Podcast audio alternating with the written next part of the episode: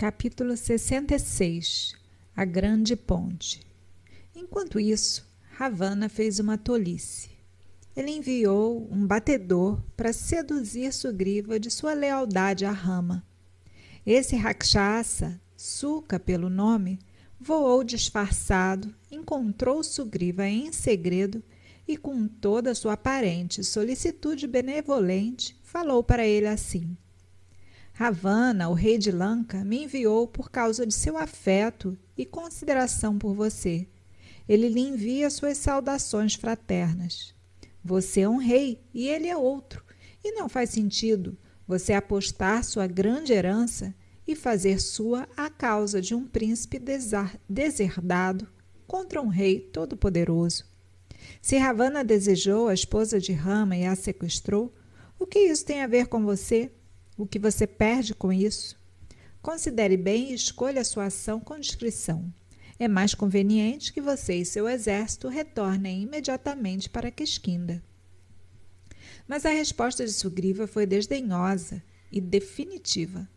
Companheiro, vá e diga ao seu rei que ele não é irmão meu. Ele é mau, e sendo inimigo de meu amigo Rama, ele é meu inimigo também e nós queremos livrar o mundo dele de sua gangue perversa. Ele é um tolo imaginar que pode ofender Rama e ainda sobreviver. Diga a ele que não há escapatória para ele. Diga-lhe tudo isso, como lhe digo. Quando Sugriva deu essa mensagem ao espião Rakshasa, os Vanaras o capturaram e começaram a tratá-lo rudemente. Mas Rama severamente proibiu e libertou para voltar para onde veio. O espião correu de volta para Lanka e transmitiu o resultado de sua aventura para Ravana. Assim que a adesão de Vibhishana foi aceita por Rama, Lakshmana e Sugriva coroaram Vibhishana rei de Lanka e realizaram o Abhisheka com a água do mar. Vibhishana prometeu amizade imutável a Rama, e Rama, por sua vez, deu sua palavra de que não voltaria para Ayodhya sem matar Ravana. Então Sugriva, Vibhishana e Lakshmana deliberaram sobre como cruzar o mar. Eles acharam melhor começar com uma oração ao deus do oceano e submeteram sua opinião a Rama. Rama aceitou seu conselho, espalhando grama d'árvore na praia, colocando-se sobre ela, começou um jejum, fazendo seu pedido de uma passagem para o outro lado, para o rei do mar. Por três dias ele orou ao deus do mar, mas não obteve resposta. Então Rama, seus olhos brilhando de raiva com a arrogância do deus do mar, voltou-se para Lakshmana e disse: Aqueles com a mente pequena, com confundem cortesia e gentileza por falta de força. Suavidade é simplesmente desperdiçada com eles. Veja agora o que eu vou fazer com esse mar desorientado, para ele entender com as minhas flechas que não só irão sufocá-lo com as carcaças de peixes poderosos, mas irão secá-lo com seu forte odor. Traga-me meu arco. Em seguida, arco na mão e brilhando com ira, como fogo destruidor no final do mundo, ele atirou flechas irreversíveis como raios no seio do mar. Esses poderosos mísseis perturbaram o mar nas suas profundezas, levando morte e desalento para tudo o que continha. E em seguida as torturadas águas começaram a exalar vapor em sua agonia. Parecia que Rama, em sua ira, converteria o mar com sua infinitude de águas em um deserto de poeira ardente, privado de toda a vida. O deus do mar não pôde aguentar mais. Brilhando como o sol nascente atrás do Monte Meru, ele apareceu diante de Rama. Com as mãos postas, ele disse: Meu senhor Rama, Estou sujeito às leis da natureza, como a terra, o ar, o espaço, a luz e todos os constituintes do universo. Como posso sair da minha natureza, que deve ser vasta, profunda, cheia de ondas e intransponível? Mas isso eu posso fazer. Peça aos Vanaras para trazerem pedras e árvores para construir uma ponte. Eu vou permitir. Eu vou ajudá-lo, recebendo e mantendo no lugar as rochas e árvores. Isso é tudo o que eu posso fazer. E também mostrarei o lugar mais favorável para essa ponte. Lá é Nala, filho de Vishwakarma. Com ele, ele você poderá construir esse caminho. Que a vitória seja sua. Rama, fiel à sua natureza, graciosamente aceitou o pedido de desculpas e oferta de ajuda do deus do mar. Então, ordenados por Rama, todos eles começaram a trabalhar.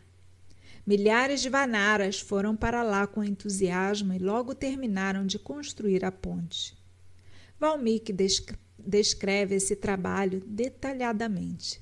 Ele canta com gosto o barulho e a confusão do projeto gigantesco. Os Vanaras foram para as montanhas e florestas e, arrancando pedras e árvores, arrastaram-nas para a costa. Os Vanaras maiores trouxeram grandes pedras e jogaram-nas no mar. Quando elas caíram, a água espirrou por toda parte. Nala ficou supervisionando os trabalhos. Os líderes responsáveis por cada grupo mantiveram todos ativos. No topo das rochas e árvores, quando a base estava firme, uma cobertura de grama e pequenos pedaços de madeira foram colocados para produzir uma superfície nivelada. O barulho levantado pelos construtores da barragem afogou o rugido do oceano. A construção foi concluída. O novo caminho brilhou através do mar como a Via Láctea no céu. Os deuses acima exultaram Enquanto os Vanaras gritavam lá embaixo em exultação, os deuses e os rishis proferiram suas bênçãos. Então eles pisaram na ponte. Hanuman carregando Rama nos ombros e Angada carregando Lakshmana nos seus. O exército Vanara cruzou o mar. Há um princípio exposto aqui. Quando Rama segurou o arco na mão, o deus do oceano curvou-se diante dele com as mãos postas e disse: Querido Rama, terra, ar, éter, água e fogo, esses cinco elementos devem seguir as leis eternas da sua natureza. Tentado pelo prazer ou recompensa, ou com medo do castigo, como poderei me desviar da minha natureza? A água pode endurecer e se tornar pedra? Ou posso reduzir minha profundidade em uma lagoa rasa para facilitar o cruzamento? Assim, o rei do oceano protestou com toda a polidez para Sirrama. Valmiki coloca na boca do rei do oceano um fundamento da nossa filosofia. Ele explica a relação primordial entre Deus e a natureza. A lei de Deus opera em e através da natureza. As leis da natureza foram criadas para que o universo possa prosseguir por si mesmo. O mesmo ocorre com a lei do karma. Os cinco elementos, todos os objetos sem vida, assim como todas as criaturas vivas, devem seguir suas próprias leis permanentes. De acordo com os Shastras, a própria natureza, a sequência e a cadeia de causa e efeito as propriedades da matéria e a lei do karma, todos são ordenados permanentemente por Deus. A própria natureza é uma testemunha de Deus. Ele não é provado por uma suspensão das leis da natureza. Isso é explicado claramente no nono capítulo do Bhagavad Gita. Sob minha supervisão, a natureza dá origem a tudo que existe, móvel e imóvel, e o universo evolui dessa causa. Isso é colocado resumidamente por Valmiki no discurso do rei do, oceano. Malayavan, o Rakshasa idoso, fez tudo o que pôde para transmitir a Ravana o erro de suas atitudes. Ele disse: Seu tempo de boa sorte acabou. Seus pecados começaram a dar frutos e diminuir seu brilho. Você não pode confiar mais nas bênçãos que você obteve dos deuses. Faça as pazes com seus inimigos. Olhe para o exército que chegou, os terríveis vanaras e ursos. Olha para essa estrada maravilhosa construída tão rapidamente. Parece-me que esse ramo é o Vishnu em forma humana. Ravana não tinha paciência para esse tipo de conversa.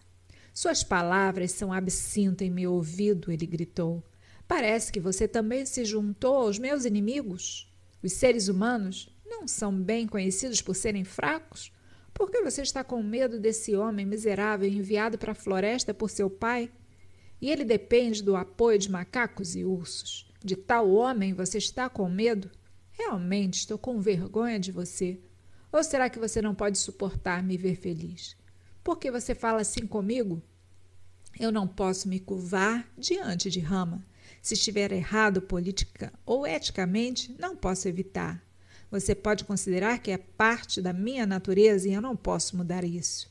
Eu preferiria de longe morrer lutando do que pedir paz diante de Rama. Malayavan respondeu: Considere bem e faça o que achar melhor.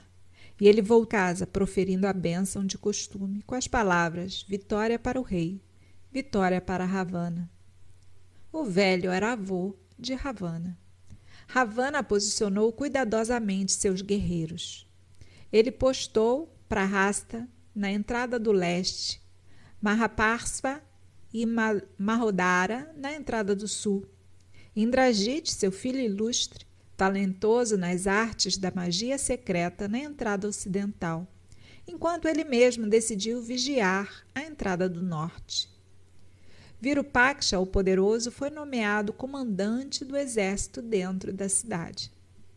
Tendo ordenado a disposição de suas forças e principais guerreiros, ele sentiu que tinha a vitória assegurada.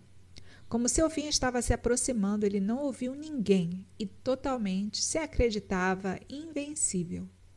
Os ministros deram gritos de vitória para agradar ao rei e depois dispersaram Rama, Sugriva, Vibhishana e outros realizaram um conselho de guerra. Vibhishana apresentou devidamente ao conselho a informação reunida por batedores que haviam saído e assistido aos arranjos de Ravana. Em números, força e coragem, Vibhishana disse, o exército agora mobilizado por Ravana supera aquele com que ele se opôs a Kubera. Entretanto, não tenho dúvida da vitória de Rama. Rama distribuiu suas forças para enfrentar a disposição de Ravana e atribuiu a cada comandante a tarefa que ele deveria realizar. Ele ordenou que Nila se encontrasse com Prahasta num portão oriental. Angada deveria encontrar Mahaparsva e Maudara na entrada do sul. Na entrada oeste, Hanuman iria encontrar Indrajit, o mestre da magia negra. Lakshmana e eu encontraremos Ravana, do terror do mundo, e devemos dirigir o ataque a Lana, a Lanka. Sugriva, Jambavan e Vibhishana devem ficar para trás com nosso exército principal. O exército descansou passando a noite no Monte Suvela. Na manhã seguinte, de pé no topo da montanha, eles deram uma boa olhada em Lanka. A bela cidade no cume do Tricuta parecia estar suspensa no céu. Através da espessa muralha da fortaleza, o exército Rakshasa estava de sentinela, parecendo outra parede maciça. Observando os grandes e belos edifícios em Lanka, Rama ficou com pena. E ele disse: Ai, por que uma pessoa, atraída pela corda do tempo, cometeu um pecado Toda essa riqueza, toda a raça rakshasa precisa agora ser destruída. Que pena que esse descendente de uma raça tão nobre tenha se esquecido da sua verdadeira grandeza e trouxe a morte e a destruição para si mesmo e seu povo. Rama continuou. No entanto, devemos agora concentrar todos os nossos pensamentos na tarefa diante de nós de vencer essa batalha e destruir Ravana haverá muita confusão durante a batalha. Os rakshasas vão tentar nos enganar com muitos disfarces. Que os vanaras e ursos mantenham sua própria forma durante a luta. Somente Vibhishana e seus amigos precisam assumir formas humanas, como Lakshmana e eu. Os rakshasas, nossos inimigos, nunca tomarão a forma de homem ou macaco eles iriam achar que está abaixo de sua dignidade fazê-lo. E se estamos juntos, mantendo a devida ordem, podemos saber quem é quem. matar nossos inimigos e ajudar nossos amigos.